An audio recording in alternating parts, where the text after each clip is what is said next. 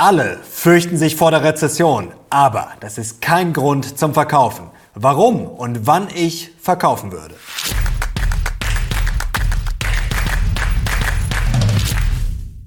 Servus Leute und willkommen zum aktuellen Briefing. Heute gibt's wieder die heißesten News und Charts rund um die Börse. Und heute verrate ich euch, warum alle Angst haben vor der Rezession, aber warum das wirklich kein Grund zum Verkaufen ist und vor allem vor was man sich wirklich fürchten muss als Investor. Es gibt zwei handfeste Gründe, wann ich verkaufen und wieder Cash aufbauen würde. Dann haben wir ein sehr spannendes, kurzes, knackiges Interview mit einem Experten und klären die Frage, wie viel Rezession ist jetzt wirklich schon eingepreist. Und ich verrate euch, warum man weder Pessimist noch Optimist sein sollte. Und jetzt legen wir los. Kommen wir zum Aufreger der Woche und da macht ein Vorschlag schon länger die Runde und zwar bezahlt unsere Politiker nach ihrem alten Job. Das fordert zum Beispiel Professor Niklas Potrawke vom IFO-Institut. Er sagt, um mehr top ausgebildete Leute für die Politik zu gewinnen, müssen die Anreize stimmen. Momentan beläuft sich eine Bundestagsdiät ja auf 10.323 Euro. Jetzt ist die spannende Frage, was würden unsere Politiker denn verdienen, wenn sie nach ihrem alten Job bezahlt würden? Und da schauen wir uns gleich mal ein paar Beispiele an. Für unseren Justizminister Marco Buschmann von der FDP würde es wahrscheinlich eher gut aussehen. Er würde wahrscheinlich so geschätzt 10.000 Euro rund verdienen. Ja, Friedrich Merz würde richtig scheffeln, geschätzt als Ex-Aufsichtsrat so 40.000 Euro würde er wahrscheinlich schon schaffen. Bild schätzt sogar 83.000 Euro. Und dann wechseln wir mal auf die dunkle Seite sozusagen. Ja, Kevin Kühnert als Ex-Callcenter-Mitarbeiter, hm, da wird es schon eng werden mit so 2.000 Euro. Ja, und die gute Ricarda Lang, ja, ohne Abschluss wäre dann wahrscheinlich auf Stütze angewiesen. Und jetzt bin ich sehr gespannt auf euer Feedback. Wie findet ihr diesen Vorschlag grundsätzlich? Ich bin sehr gespannt. Schreibt es mal in die Kommentare und ich kann euch schon mal versprechen, ich werde das morgen vertiefen mit Sinan Krieger in unserem Lockerroom Talk. Also morgen unbedingt reinschauen, Sonntag früh. Und Leute, es gibt auch einen positiven Aufreger für diese Woche. Andreas hat nochmal fünf signierte Bücher oben drauf gelegt. Letzte Woche waren wir bei fünf, jetzt sind wir bei zehn. Also wenn ihr das feiert, dann gebt doch gerne mal Daumen nach oben. Und ihr könnt natürlich noch gewinnen. Einfach kommentieren unter diesem Video mit Hashtag Gewinnspiel und welche Aktie habt ihr gerade auf der Watchlist. Wichtig, das Gewinnspiel läuft noch bis zum 5.12. um 20 Uhr. Da machen wir Schluss. Ich drücke euch die Daumen. Und jetzt kommen wir auch schon zum Marktbriefing und damit zu allem, was Investoren jetzt wissen müssen. Und zum Beispiel, dass es gut aussieht. Unser Mr. Long, er repräsentiert die Bullen, unser Sherlock, und er hat gute Neuigkeiten dabei zum Start, und zwar die Job Openings. Die haben uns Hoffnung gemacht, denn sie sind, wir können mal draufblicken, ja, endlich gefallen, muss man sagen, auch wenn das grundsätzlich vielleicht nicht so schön ist, trotzdem die Fed und Anleger freuen sich, denn hier sehen wir es gefallen von 10,7 Millionen auf 10,3 Millionen und das ist ja ganz wichtig für die Fed, ja, dass der Lohndruck fällt und dass man dann vielleicht eher auf die Bremse treten kann bei den Zinserhöhungen. Und Hoffnung gemacht hat da sicherlich auch Jerome Powell. Hier seht ihr die Schlagzeilen, das hat die Rallye diese Woche nochmal weiter befeuert. Ja, er hat signalisiert, dass man eben so ein bisschen das Tempo rausnehmen wird. Am 14. Dezember kommt die Fed ja wieder und es ist noch nicht sicher wie das Arm in der Kirche, aber wir rechnen stark mit 50 Basispunkten und wir können hier mal drauf schauen. Hier der Weg scheint jetzt relativ klar zu sein und nach den Job Openings und nach den jüngsten Äußerungen von Jerome Powell rechnet der Markt damit, dass wir unter die goldene 5 vielleicht sogar rutschen und das Hoch ja, bei 4,9 Prozent sehen könnten. Also die Bullen hoffen natürlich darauf, dass es maximal 50 Basispunkte werden. Ausgemacht ist das natürlich noch nicht, denn natürlich auch innerhalb der FED gibt es verschiedene Strömungen. Ich fand den Chart hier diese Woche sehr interessant. Da sieht man das mal, können wir einblenden. Sehr schön. Wer eher dovish ist, also taubenhaft und wer dann hawkisch, also falkenhaft ist, eher strenger. Da ist natürlich Herr Bullard ganz rechts, der ja eher für 5% Minimum plädiert. Und da muss man natürlich gespannt sein. Ja, 14. Dezember, 10 Tage vor Weihnachten, ob uns Daddy J. Powder ein Geschenk macht apropos Geschenk, wie gefällt euch eigentlich unser neuer Christbaum? Und Mr. Long hat natürlich noch mehr Hoffnung im Gepäck, denn er schaut auf diesen Chart hier von Goldman Sachs. Die Strategen haben nämlich herausgefunden, dass sich die finanziellen Konditionen etwas ja, entspannt haben und das wäre gleichzusetzen mit ungefähr 0,4 bis 0,5 Prozentpunkten beim Bruttoinlandsprodukt im Jahr 2023. Und die Bullen geben natürlich eines zu bedenken. Wir haben gerade etwas gesehen, was man normalerweise nicht so sieht. Denn wenn die Zinsen steigen, dann ist das natürlich grundsätzlich für die Aktienmärkte nicht unbedingt das Beste. Aber in der Vergangenheit, wir können mal einblenden, ja, in diesen Zyklen, wenn es nach oben geht, und dazu kommen wir gleich noch, das ist nämlich ganz wichtig, warum ihr vielleicht nicht auf den Fed Pivot unbedingt hoffen solltet. Der ein oder andere, der regelmäßig schaut, weiß es natürlich schon. Denn wir sehen hier in diesem Erhöhungszyklus, ja, so schlecht haben Aktien noch nie performt. Ihr seht hier ganz rechts hier diese gelbe Linie oder diesen gelben Balken, besser gesagt nach unten, Current, also aktuell. Ja, so schlecht sah es während eines Zinserhöhungszykluses noch nie aus. Und die Bullen haben schon die Oberhand gewonnen in den letzten Wochen, aber sie wissen natürlich, eigentlich geht so eine Jahresendrallye, eine Center Rally erst relativ spät los und deswegen könnte es ein Fehler sein, jetzt zu verkaufen. Wir schauen mal drauf. Ja, ihr seht hier, remember, Center comes later in December. Ihr seht hier, eigentlich geht so eine Rally statistisch gesehen erst ab Mitte Dezember so richtig los. Und trotzdem sind ja viele immer noch pessimistisch und vorsichtig. Wenn man nämlich mal auf die Put-to-Call-Ratio schaut, dann ist der 50-Tage-Durchschnitt sehr, sehr, sehr, sehr hoch. Und was sagt das? Put-to-Call, das heißt, je höher sie ist, umso mehr Puts gibt es im Verhältnis zu den Calls. Also, das ist sehr interessant. Ja, in den letzten Tagen haben ja auch viele spekuliert, wenn die zu hoch ist, dann könnte es natürlich nochmal einen Short-Squeeze geben. Und wie gesagt, sehr schwierige Papiere. Also Shorten momentan auf jeden Fall sehr, sehr haarig. Und jetzt sagt man ja gerne, ein Optimist sei ein Pessimist, der nachgedacht hat. Ich würde eher sagen, ein Realist ist jemand, der auf die Fakten geschaut hat. Und das haben wir ja schon vor Wochen gemacht, als wir damals äh, das Video gemacht haben mit dem Titel Die Krise fällt aus. Denn damals war die Stimmung sehr schlecht und wir hatten ja zum Beispiel das Thema Konsum. Also wir haben uns erstmal angeschaut, was passiert wirklich in der Münchner Innenstadt oder woanders. Also wie ist die Stimmung in der Realität? Und vor allem, wie verhält sich die Stimmung im Vergleich zu dem, was dann wirklich passiert. Denn Konsumklima, das schwankt natürlich sehr, sehr stark. Das GDP, also das Bruttoinlandsprodukt und die Aktienmärkte und dann die tatsächlichen Sales, also was dann verkauft wird, das schwankt bei weitem nicht so stark. Ja, und das hat sich jetzt wieder eindrucksvoll gezeigt. Und jetzt schauen wir uns das Ganze hier nochmal schwarz auf weiß an, nämlich das Consumer Sentiment und zwar hier seit 2018 und da seht ihr ja, das schwankt eben viel stärker als dann die tatsächlichen Retail Sales und IFO-Präsident Clemens Fuß hat die letzten Tage gesagt, es sind die Erwartungen für die kommenden sechs Monate, die sich aufgehellt haben. Die Verbraucher haben ihre Ausgaben weniger reduziert, aha, als man es hätte meinen können. Im Einzelhandel und in der Gastronomie ist die Lage nicht so schlecht wie befürchtet. Und wir blicken auch ein bisschen zurück. Was ist mit den Kreditkarten, was ist da mit den Ausfällen, mit den Verzögerungen, kann man auch mal einblenden. Ja, es ist im dritten Quartal ein bisschen wieder nach oben gegangen, aber ihr seht, das ist immer noch auf jeden Fall im grünen Bereich. Und um unseren Mr. Long und den Part der Bullen abzuschließen, schauen wir natürlich noch auf den Black Friday, denn da waren die Umsätze besser als erwartet. Immerhin, also bestätigt das Szenario auch wieder etwas, dass die ganz, ganz große Krise vorerst ausfällt. Natürlich, böse Überraschungen sind immer noch möglich, auch natürlich in der generellen Finanzmarktwelt, denn da schauen viele die letzten Tage wieder mal auf die Credit Suisse, denn die CDS, die sind ja mal wieder nach oben geschossen, können wir hier drauf blicken. Ganz in grün hier, was oben schön nach oben schießt. Aber unser Mr. Long ist natürlich rational und sieht auch bei allen anderen Banken, ja, da sind sie sogar gefallen. Also, dass der Bankensektor jetzt komplett kollabiert, eher unwahrscheinlich. Und jetzt wechseln wir, Leute, auch schon auf die Bärenseite, vertreten durch unseren Mr. Short, unsere berühmte Kommunisten-Crashkerze. Und der schaut erstmal auf die Job-Openings und sagt, ja, wie wir es in dieser Schlagzeile hier sehen, das ist ja ganz nett, das mag ja ein Anfang sein, vielleicht ein bisschen Entspannung, aber freut euch wirklich nicht zu früh, denn so wirklich geändert hat sich da noch nichts. Der Arbeitsmarkt nach wie vor bärenstark. Dann haben wir nach wie vor ein Problem, das sich richtig gewaschen hat, nämlich ein China-Böller, der eigentlich schon an beiden Enden brennt. Ja, Stichwort China Zero Covid, die never-ending Story. Es wird wieder richtig problematisch. Schau mal auf diesen Chart und zwar unter Covid-Restriktionen. Hier fast 60 Prozent des chinesischen GDPs.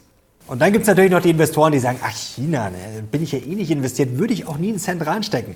Darüber kann sich unser Mr. Short hier nur kaputt lachen, denn er schaut hier auf diese Grafik. Die Top 20 Unternehmen, die richtig viel Umsatz in China machen. Also das ist jetzt der Prozentsatz vom Gesamtumsatz, der in China gemacht wird. Und da seht ihr, BHP ist da ganz, ganz weit oben. Und es ist bunt gemischt. Hier Swatch ist auch mit dabei und Infineon und Osram und Georg Fischer und dann natürlich auch noch Adidas und natürlich dann Luxus wie Montclair. Also, ja, es machen sehr, sehr viele Unternehmen natürlich sehr, sehr viele Umsätze in China und natürlich ist die Weltwirtschaft massiv abhängig davon. Und die Pessimisten waren natürlich durchaus zu Recht, dass es da noch ordentlich knallen könnte mit China.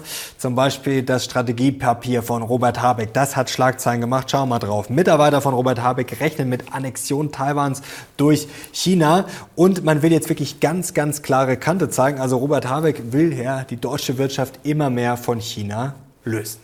Ach ja, und Mr. Short hat natürlich beim Black Friday und bei den Umsätzen genauer hingeschaut, sind die jetzt nominal oder real? Und er sagt, ja, wenn man da mal die Inflation wegrechnet, ja, dann bleibt da nicht mehr viel übrig und die Rezession, ja, die könnte auch schon richtig reinknallen. Schauen wir auf den nächsten Chart und demnach sieht man hier, ja, es ist durchaus wahrscheinlich bei einer Rezession, dass der S&P ordentlich zurückschnalzen würde und zwar in eine Range so 3100 bis 3300 Punkte. Und die Rezession wird natürlich immer wahrscheinlicher, denn man muss sich nur mal sämtliche Yield Curves, die inverted, also invertiert sind, anschauen. Da deutet schon einiges drauf hin. Und jetzt auch der Manufacturing Index, also der Einkaufsmanager Index, ja, der deutet auch auf einen Rückgang hin. Nach 29 Monaten Wachstum gab es erstmal einen Rücksetzer, also er ist zurückgegangen zum ersten Mal seit Mai 2020. Und worauf schauen die Bären noch kritisch? Natürlich auf die Bewertung momentan.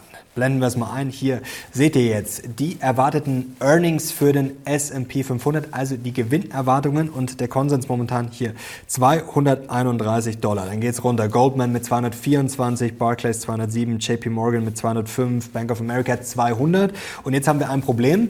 Bei 231, ja, da haben wir momentan ein KGV dann für den S&P 500, der bei ja, knapp 4.100 Punkten liegt, von 17,6 jetzt hier im Beispiel. Also ganz einfach, ihr müsst eigentlich nur dann die Punkte vom S&P teilen, ja, durch zum Beispiel jetzt hier 231. Jetzt haben wir ein Problem, wenn natürlich die Gewinne zusammengestrichen werden, was passiert dann? Dann hätten wir eine höhere Bewertung. Zum Beispiel hier jetzt bei 200 Dollar wären wir dann schon über einem KGV von 20 und ja, spricht das jetzt dafür, dass wir die Bewertungen massiv ausweiten in dieser Phase? Ja, das sagen die Bären natürlich überhaupt nicht. Was müsste dann passieren? Dann müssten die Kurse natürlich runter. Und da muss man natürlich kritisch auf die Gewinnrevision schauen und wie das in der Vergangenheit so gelaufen ist. Die hellblaue Linie, da sehen wir jetzt hier den historischen Durchschnitt, also die läuft hinter dieser gelben quasi, sieht man da oben kaum. Die gelbe ist ohne Covid und ohne Great Financial Crisis, also die große Finanzkrise. Und 2023 seht ihr, erst ging es nach oben, dann ist es jetzt hier steil abgestürzt und da sagt natürlich Mr. Short, ihr seht mal die anderen Linien, da ist schon noch ordentlich Platz nach unten. Und jetzt bleibt noch eine spannende Frage. Ist das jetzt ein zyklischer Bärenmarkt, also einfach mal eine normale Korrektur, oder ist das ein struktureller Bärenmarkt? Schau mal auf diesen Chart. Und da sagen die Bären natürlich, klar, das ist strukturell. Das heißt, im Durchschnitt geht es da viel, viel, viel weiter runter. Ihr seht hier diese dunkelblaue Linie, die geht viel weiter runter, über 50 Prozent im Vergleich zum zyklischen Bärenmarkt. Da ist es gerade mal ja, so knapp 30 Prozent. Und er dauert natürlich auch viel, viel länger. So Leute, und jetzt bin ich sehr gespannt auf euer Feedback. Wer hatte heute die besseren Argumente? Ja, die Bullen oder die Bären? Schreibt es gerne mal in die Kommentare. Und ich sage ganz ehrlich, ich halte es jetzt für einen Fehler, jetzt einfach mal blind zu verkaufen. Wir haben gerade einige Argumente der Bullen gesehen und ich bin kurzfristig bullish, langfristig sowieso. Was jetzt mittelfristig, also im kommenden Jahr passiert, da müssen wir jetzt einfach mal schauen. Das kann jetzt keiner aus der Glaskugel lesen. Wir haben natürlich massive Risiken weiterhin, aber wie gesagt, wir haben jetzt schon mal gesehen, ja, die ganz große Krise, die könnte schon ausfallen, weil sich die Erwartungen einfach durchaus verbessert haben. Und wann würde ich verkaufen? Also der erste Grund ist, wenn wir jetzt natürlich massiv weiter hochlaufen. Wir sind ja momentan auf einem vernünftigen Level. Also wir sind jetzt sicherlich nicht massiv überbewertet. Natürlich, wenn ich jetzt sage, nächstes Jahr geht die Welt unter in der Wirtschaft, dann kann ich natürlich schon eine Überbewertung feststellen. Aber ich würde sagen, momentan ist das alles so okay. Und wie gesagt, äh, das Jahr würde ich jetzt auf jeden Fall abwarten. Es steht die FED vor der Tür. Also ich glaube, dass es da jetzt eher positiv ausfällt bei der Inflation, auch bei FED und Co. Also da bin ich jetzt eher bullish. Und wann würde ich verkaufen? Ja, ähm, Ihr kennt ja das Prinzip des äh, Pyramidisierens, das haben wir auch schon öfter besprochen, haben wir ja sogar in meinem Buch geschrieben, dass man quasi zukauft, wenn es fällt. Und eigentlich kann man es jetzt genau andersrum machen. Man kann ja quasi das umdrehen, auf den Kopf stellen und ich habe es jetzt einfach mal Trichtern genannt. Also das kann jeder entscheiden, wie er es macht. Ich würde jetzt mal ungefähr sagen, wenn wir nochmal 5% hochlaufen würden, sagen wir 5% gewinnen wir nochmal hinzu, dann könnte man 5% Cash aufbauen. Man könnte auch sagen, wenn es 5% hochläuft, baue ich 10% Cash auf und nochmal 5%. Also dass man quasi einfach dieses Pyramidisieren nach unten zukaufen, dass man das quasi nach oben wegkaufen einfach auf den Kopf stellt.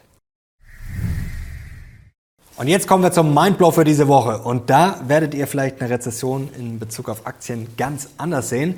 Denn ich will euch jetzt mal zeigen, warum es nicht die beste Idee ist zu sagen, okay, eine Rezession kommt, ich verkaufe jetzt und danach bin ich dann der große Gewinner. Denn ich bin ganz tief reingegangen in die Daten und habe mir mal alle Rezessionen angeschaut seit 1929, wohlgemerkt in den USA. Und da können wir jetzt gleich mal drauf schauen.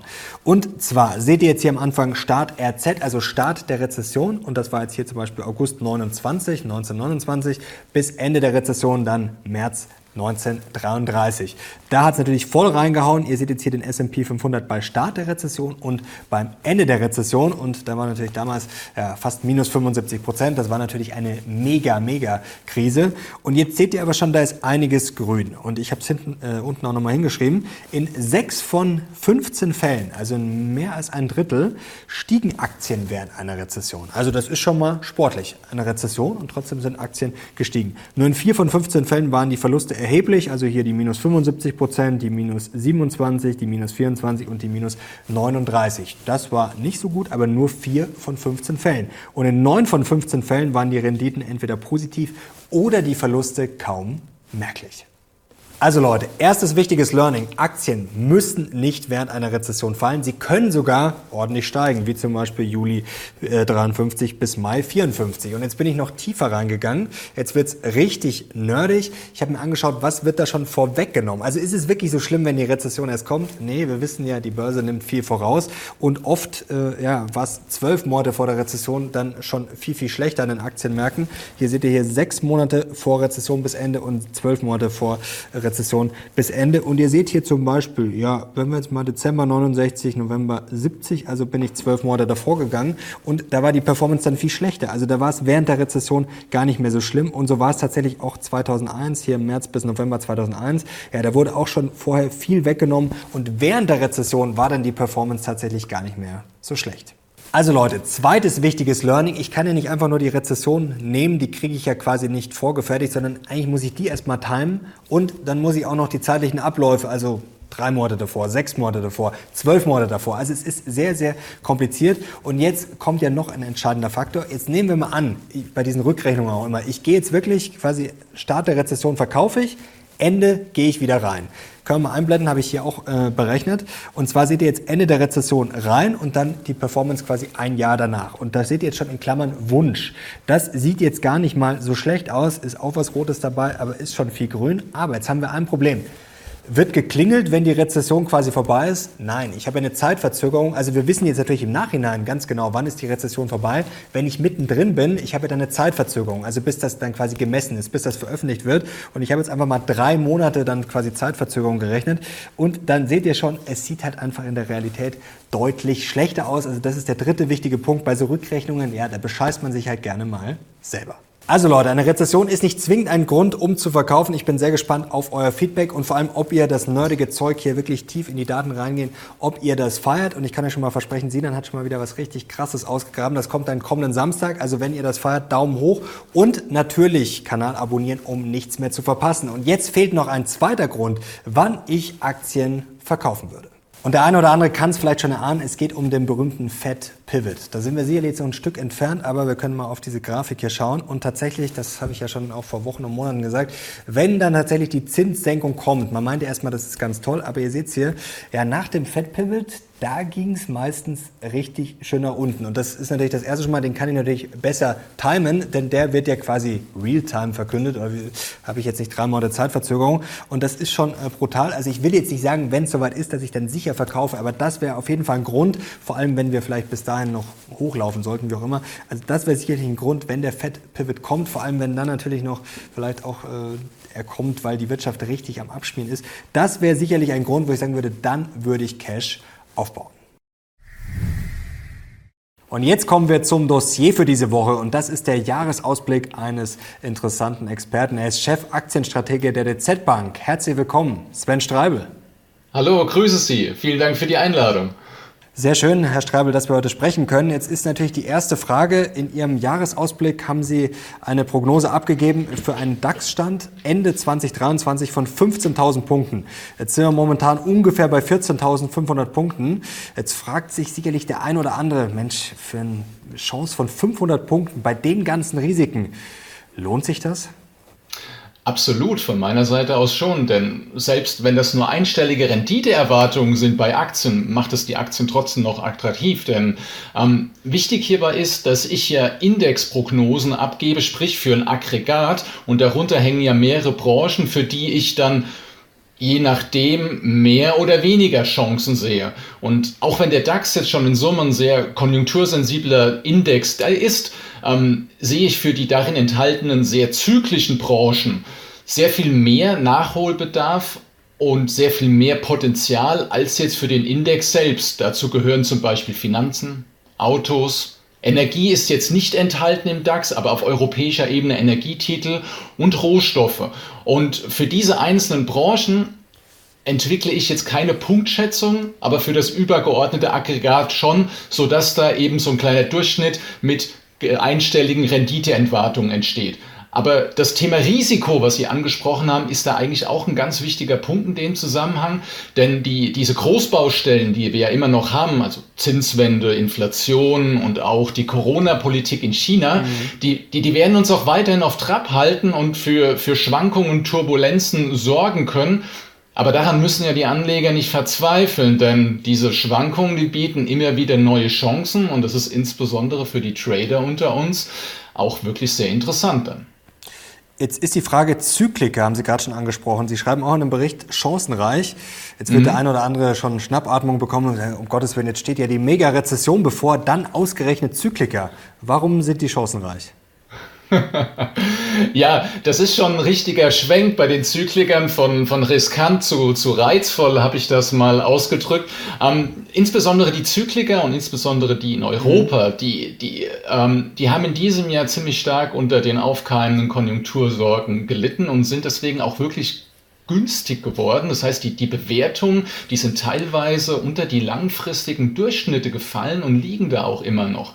Und, und auch wenn dieses Argument jetzt mit günstigen Bewertungen in dem aktuellen, immer noch riskanten Umfeld ein bisschen, ein bisschen schwach ist, beziehungsweise ein bisschen zu kurz gefasst, ähm, habe ich schon gute Gründe, dass ich meine Ein Meinung jetzt geändert habe. Denn zum einen zeigen die Ergebnisberichte in diesem Jahr, ähm, da wiederhole ich mich wahrscheinlich auch noch ein paar Mal, dass die, die, die Gewinner in diesem Jahr trotz der vielen Sorgen, die wir haben, mindestens mal robust geblieben sind, wenn nicht sogar hochrevidiert wurden. Und für, für solch robuste Gewinne ähm, mhm. sind die Kursabschläge, insbesondere bei Finanzen, Autos, Energie, alles, was ich da aufgezählt habe, immer noch ziemlich hoch. Das heißt, ein Investor, der da investiert, der sammelt da stattliche Risikoprämien für so ein Aktieninvestment ein, was sogar Anleihen verblassen lässt, die ja auch mittlerweile wieder hohe Renditen abwerfen. Das heißt, ein Anleger wird für so ein mhm. Investment im Moment immer noch wirklich gut kompensiert.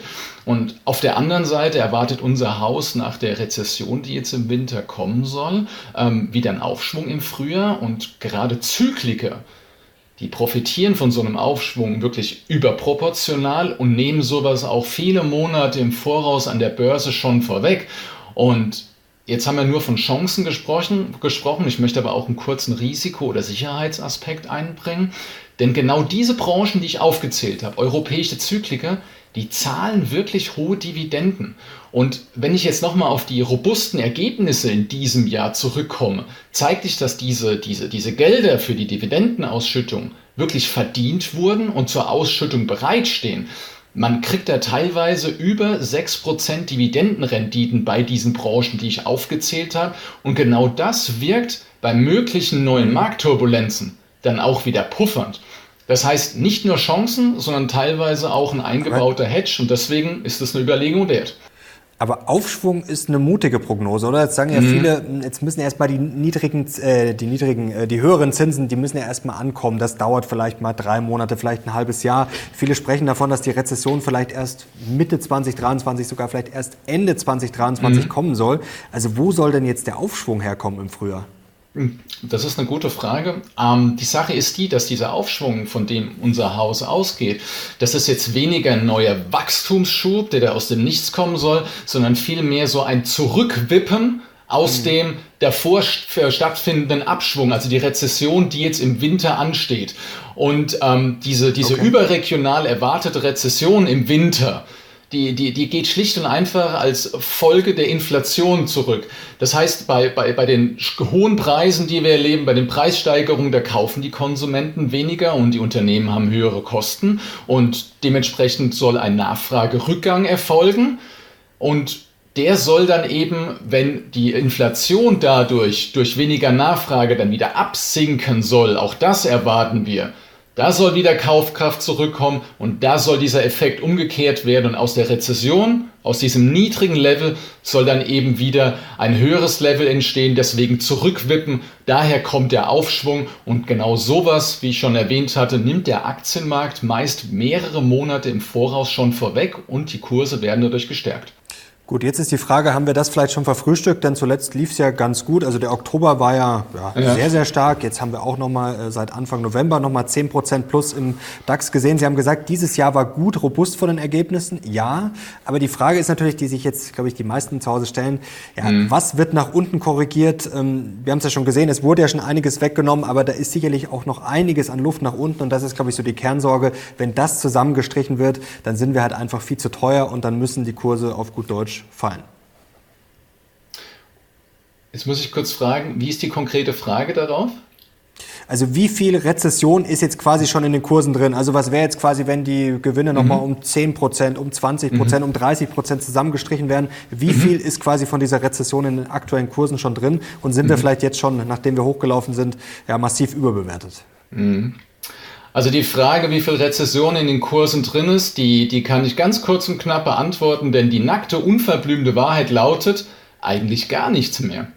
Aber das ist, das ist jetzt auch nicht schlimm, denn das heißt weder, dass der Markt heiß gelaufen ist, noch dass zu viele okay. Vorschusslorbeeren verteilt wurden und auch überhaupt nicht, dass man jetzt wieder aussteigen muss. Ganz, ganz im Gegenteil. Ähm, nach der jüngsten Rallye reflektieren derzeit die Indexniveaus von DAX und S&P 500 ein Gewinnwachstum für 2023 zwischen 6 und 8 Prozent. Das, das zeigen meine Modelle. Das, das sind ähm, Gewinnerwartungen, die mhm. einem ganz normalen durchschnittlichen Börsenjahr gleichkommen würden. Und das, das hört sich jetzt nach einem, nach einem großen Spruch an, nach einer großen Aussage, aber ich kann mal kurz erklären, wo das herkommt. Denn ähm, normalerweise geht ein Analyst so vor, dass er erstmal Gewinnerwartungen aufstellt, die in ein Modell packt und daraus einen Kurs prognostiziert. Und ich zäume das Pferd von hinten auf. Ich nehme vorhandene Kurse und rechne dann raus, welche Gewinne dafür benötigt werden, um das zu bekommen. Ähm, das heißt, ähm, es ist einfach ein umgekehrter Effekt. Ähm, bis vor kurzem sah das aber noch ganz anders aus, denn, denn Anleger hatten im Jahresverlauf wegen der vielen schlimmen Ereignisse, die wir da gesehen haben, also Kriegsausbruch, äh, Gaslieferstopp etc., hatten die wirklich lange Zeit eine Konjunktureintrübung in Form von konkreten Gewinneinbußen für die Unternehmen in den Kursen eingepreist. Aktien wurden schlichtweg verkauft. Und ich hatte berechnet über das Jahr hinweg, dass zum Beispiel zwischen Juli und September in der Hochphase der Ängste über die Gasversorgung etc.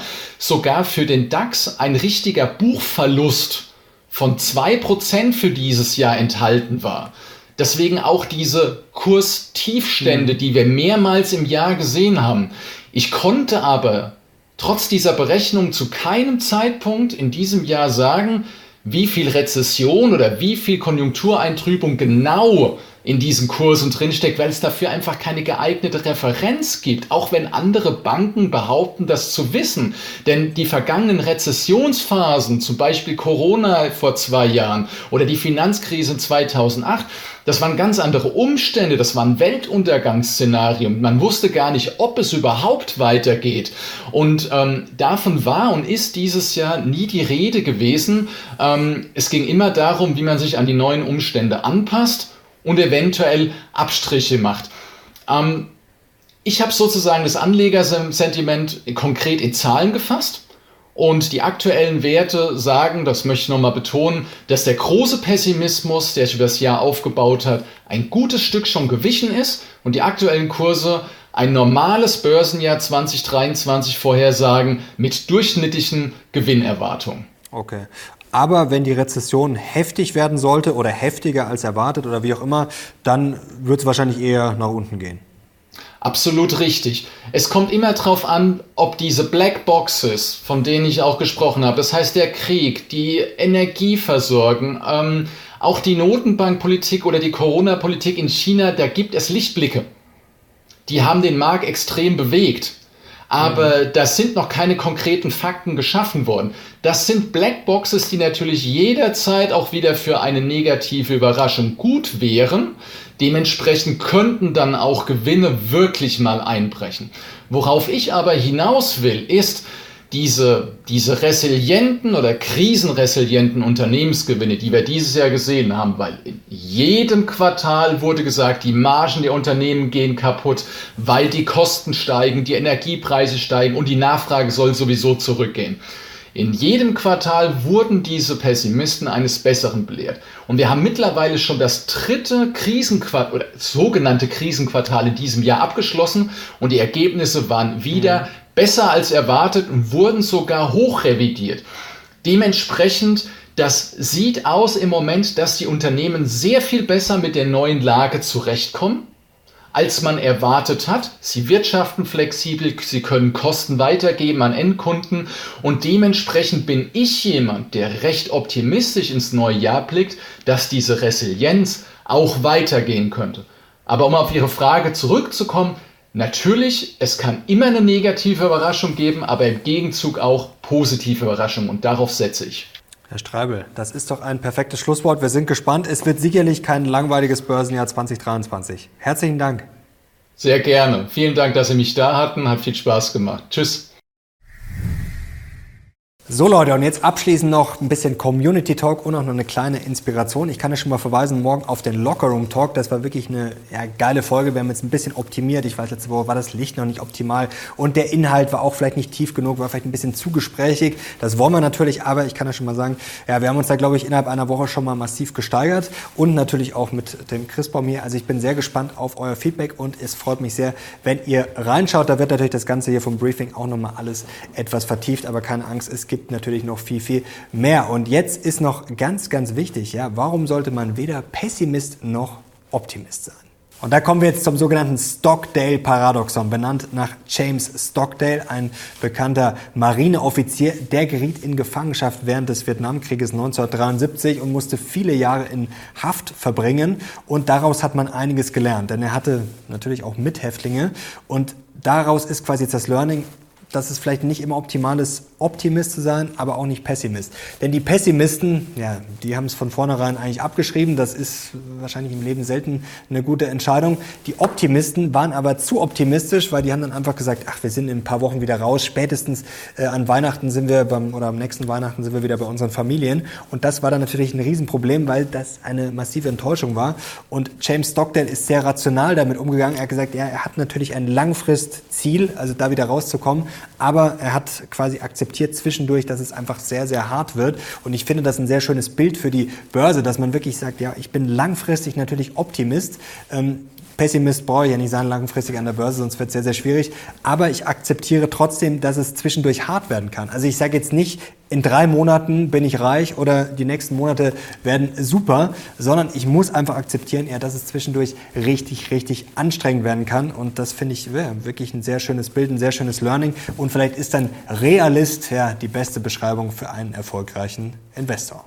So Leute, jetzt sind wir am Ende dieses Videos angekommen und ich hoffe, euch hat's gefallen und ihr gebt einen Daumen nach oben. Und wer noch nicht abonniert haben sollte, der muss das jetzt natürlich unbedingt nachholen, denn wir wollen natürlich stramm auf die 100.000 gemeinsam zumarschieren, um ja, die finanzielle Intelligenz, um die Aktienkultur weiter nach vorne zu bringen und natürlich vor allem im Jahr 2023. Kommende Woche versprochen gibt's wieder Geldideen. Ich zeige euch mein Core ETF Portfolio. Ich habe letzte Woche Einzelaktien gezeigt, aber das ist ja nur ein kleiner Teil. Also kommende Woche kommt das Core Portfolio und wir sehen uns hoffentlich morgen beim Lockerroom Talk. Danke euch und einen schönen zweiten Advent. Ich bin jetzt raus. Bis zum nächsten Mal. Ciao.